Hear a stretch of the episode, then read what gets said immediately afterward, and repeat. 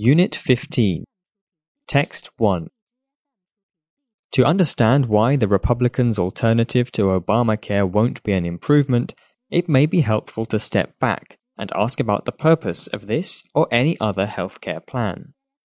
America has already decided as a society that people shouldn't be allowed to die in the street for lack of healthcare. Federal law requires that almost all emergency rooms treat all patients, regardless of their ability to pay.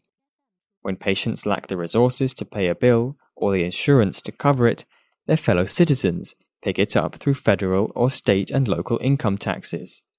Whether they like it or not, Americans already bear the responsibility for this expense. Under Obamacare, the collective responsibility is managed through insurance rather than taxes. All Americans are required to have health insurance or pay a penalty, the so called individual mandate. The cost is still shared, but via insurance, which is systematically tailored to fund medical expenses. You pay into the insurance pool, but draw from it only when you find yourself in need of medical care.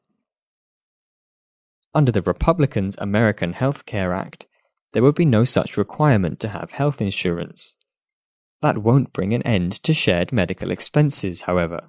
It only means returning to a system in which many people's health costs are paid with tax dollars.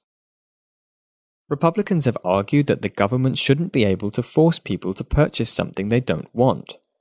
That may be true for many things people might buy, but health insurance is different because the costs incurred by people without it will be borne by everyone else.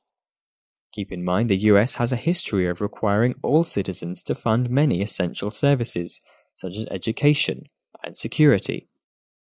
Republicans would prefer to encourage people to buy insurance by offering them a modest tax credit and allowing insurers to hike premiums on those who fail to maintain continuous coverage but those incentives are unlikely to keep as many young and healthy people in the market as the individual mandate does.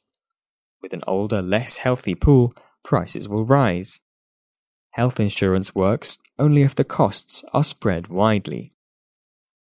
In arguing for their system, congressional Republicans continue to claim that Obamacare hasn't worked.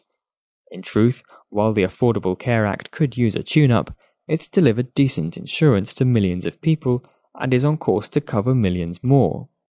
It seems to have even convinced some Republicans, none of whom voted to pass Obamacare, of the wisdom of greater government involvement in the healthcare system. But effective healthcare requires a mechanism to ensure costs are widely shared. The GOP plan fails to do this. If this is the best they can offer, it would be better to change nothing at all.